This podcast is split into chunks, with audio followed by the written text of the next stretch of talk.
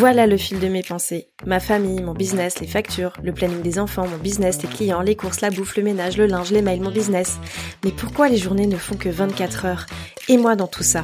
Putain, mon cerveau va exploser. Bienvenue sur le podcast de Boss équilibré, le podcast des entrepreneurs au mille et une vies.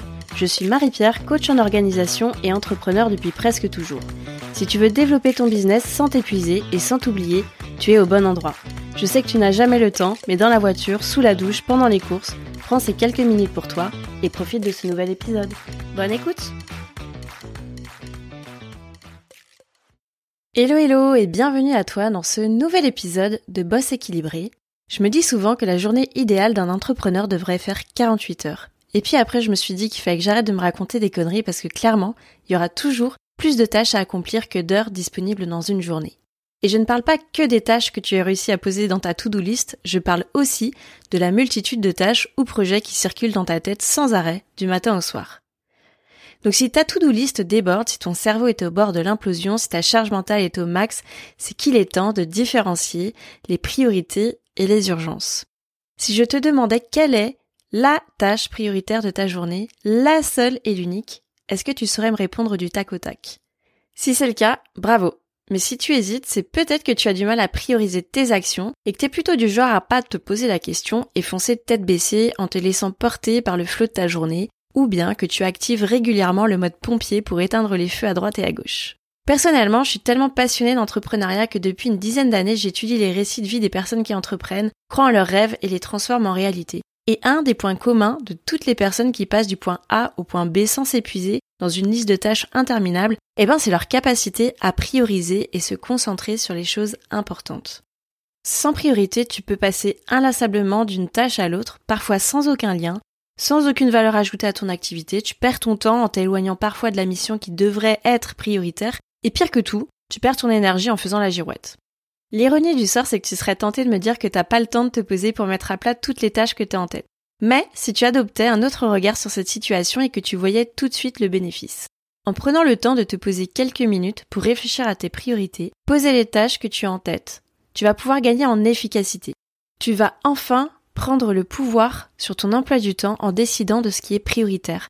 Tu vas pouvoir déléguer des missions qui sont pas forcément réalisables par toi et tu vas même pouvoir dégager des tâches qui ne valent même pas la peine de polluer ton esprit. En bref, tu vas arriver plus vite à tes objectifs et tu vas te libérer d'une charge mentale qui était en train de grappiller ton énergie petit à petit et tu vas réduire considérablement la pression. Je te le dis souvent, mais ton temps est limité. En éliminant les tâches non essentielles, tu gagnes du temps pour des actions où tu auras ta valeur ajoutée. Des actions qui comptent vraiment et qui te permettront d'avancer. Je suis certaine que tu es en pleine conscience de tout ça et que tu as maintenant envie de te concentrer sur tes priorités. Et là, c'est le flux artistique. Évidemment, je vais pas te jeter la pierre parce que d'instinct, dans son entreprise, on a l'impression que tout est toujours urgent, important et prioritaire. D'ailleurs, on sait pas bien faire la distinction entre tous ces termes.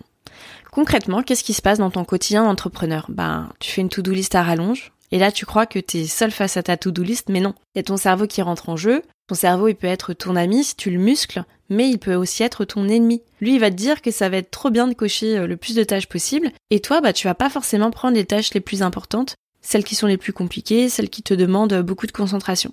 Parce que c'est pas hyper agréable. Est-ce qu'il n'y a pas des journées où tu fais plein de petites tâches et pourtant t'as l'impression d'avoir avancé à rien? Bah, C'est ce qui s'appelle une journée contre-productive. C'est pour cette raison qu'il existe plusieurs outils qui permettent de t'aider à prioriser. Et moi aujourd'hui j'ai envie de te parler de l'outil le plus simple à utiliser, même s'il a un nom un peu barbare. Prépare-toi à rentrer dans la matrice. Je t'emmène découvrir les secrets de la matrice d'Eisenhower. Eisenhower, ça a été le 34e président des États-Unis et très certainement l'un des plus productifs d'entre eux. Il est connu pour avoir dit une phrase qui est restée, ce qui est important est rarement urgent, et ce qui est urgent est rarement important.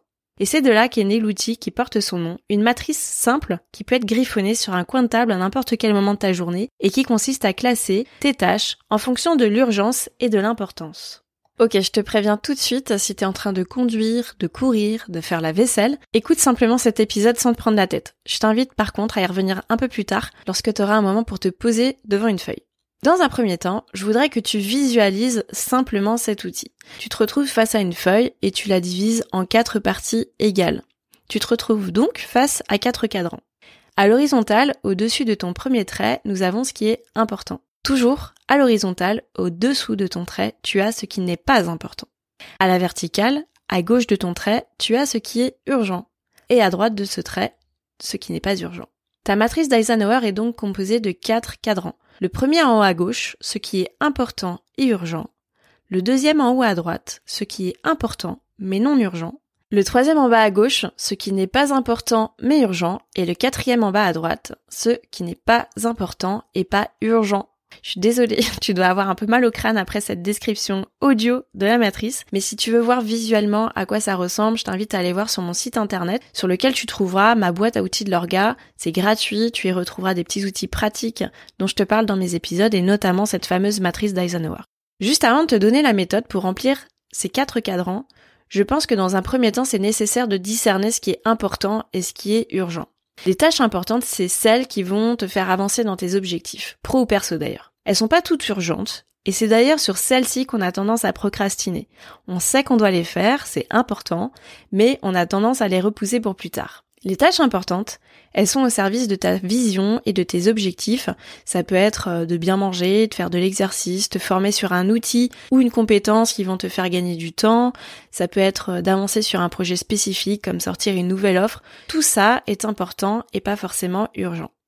Et puis à côté de ça, il y a tout ce qui est urgent avec une échéance fixée, avec une action immédiate. Ça peut être une tâche imprévisible, mais ça peut être une tâche avec une deadline particulière, comme par exemple ta déclaration d'impôt que tu traînes jusqu'au dernier jour de l'échéance, voire après. C'est du vécu. On a souvent tendance à ne focaliser que sur les tâches urgentes d'ailleurs. Je parierais que ta to-do list est souvent remplie de tâches urgentes, et c'est complètement humain parce que ça fait partie de nos réflexes primaires.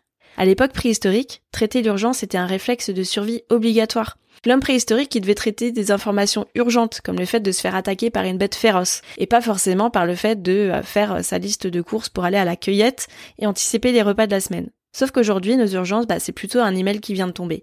Et là, notre cerveau, bah, il est un peu perdu. Donc, voyons comment la matrice peut t'aider. Il faut bien la remplir cette matrice. Donc, dans un premier temps, tu vas devoir te poser et noter toutes les actions que tu as à prioriser. Tout ce que tu as en tête. Ce qui est primordial, c'est de se poser les bonnes questions et de comprendre que ce qui est important ou ce qui est urgent pour toi ne l'est pas forcément pour ton voisin. Il faut que tu restes toujours focus sur ce qui est en relation avec ton objectif. Donc, si tu n'as pas d'objectif clair, et ça je le répète souvent, c'est vraiment la base, tu auras du mal à prioriser. D'ailleurs, il n'y aura aucun outil d'organisation ou de gestion du temps qui pourra t'aider. Alors si tu es dans la situation dans laquelle tu n'as pas d'objectif clair en tête, bah, je t'invite vraiment à prendre ce temps pour toi, tu verras, tout va s'éclairer d'un coup. Donc, on reprend notre matrice avec les quatre cadrans et nos seuls critères de décision sont de savoir si c'est important et si c'est urgent.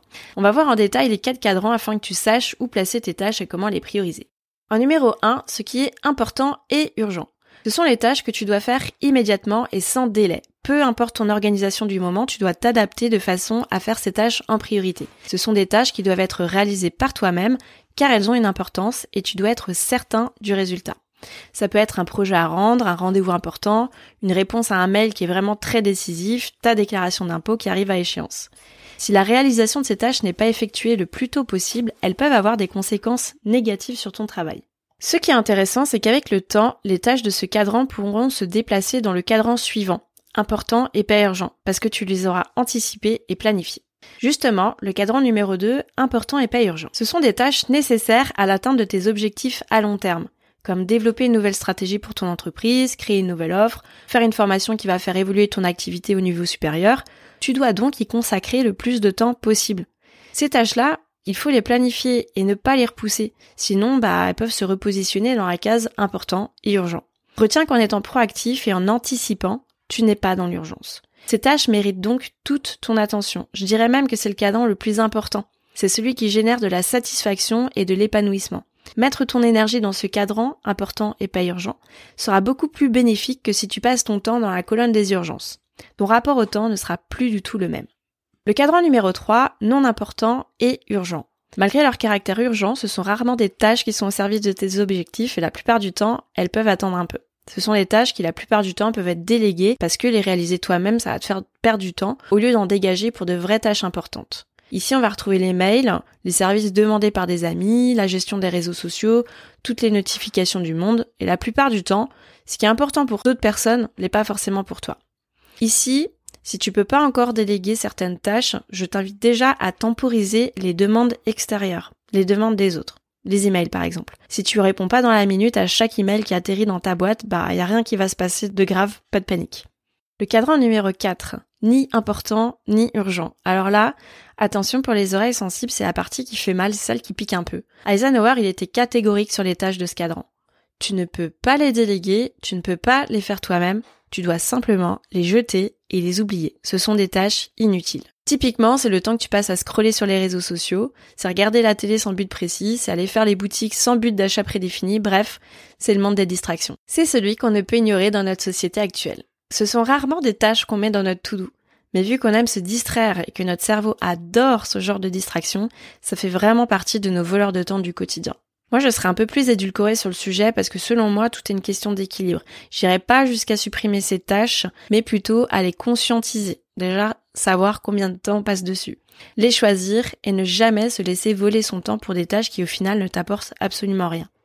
Voilà comment tu peux catégoriser tes tâches et ce que j'aime dans la matrice d'Eisenhower, c'est qu'une fois que tes tâches sont renseignées dans la matrice, eh ben en fait la matrice elle te dit quoi en faire. Je pense que tu l'as déjà compris. Si tes tâches sont dans la catégorie importante et urgente, il faut faire.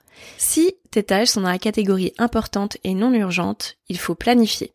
Si tes tâches sont dans la catégorie non importante et urgente, il faut déléguer. Et si elles sont dans la catégorie non importante et non urgente, il faut les éliminer. Cette méthode m'a toujours été très utile et franchement, elle est à la portée de tous. Tu peux l'utiliser pour faire un point sur ton organisation à l'instant T, mais tu peux aussi l'utiliser ponctuellement. Si tu te sens complètement débordé et sous l'eau, tu prends un papier, un crayon, tu traces deux traits et tu fais un arrêt sur image de ta vie pour reprendre le pouvoir sur ton temps. C'est déjà la fin de cet épisode. Merci d'avoir écouté jusqu'au bout. Si ce podcast t'a plu, je t'invite à lui mettre une note et un commentaire sur la plateforme d'écoute que tu utilises. De une, ça permettra de le faire connaître et de deux, ça me fera un immense plaisir de te lire. En tout cas, un grand merci de ton temps et de ta contribution, c'est grâce à toi que je peux continuer à faire vivre ce podcast. Je te dis à la semaine prochaine pour un nouvel épisode de Boss équilibré.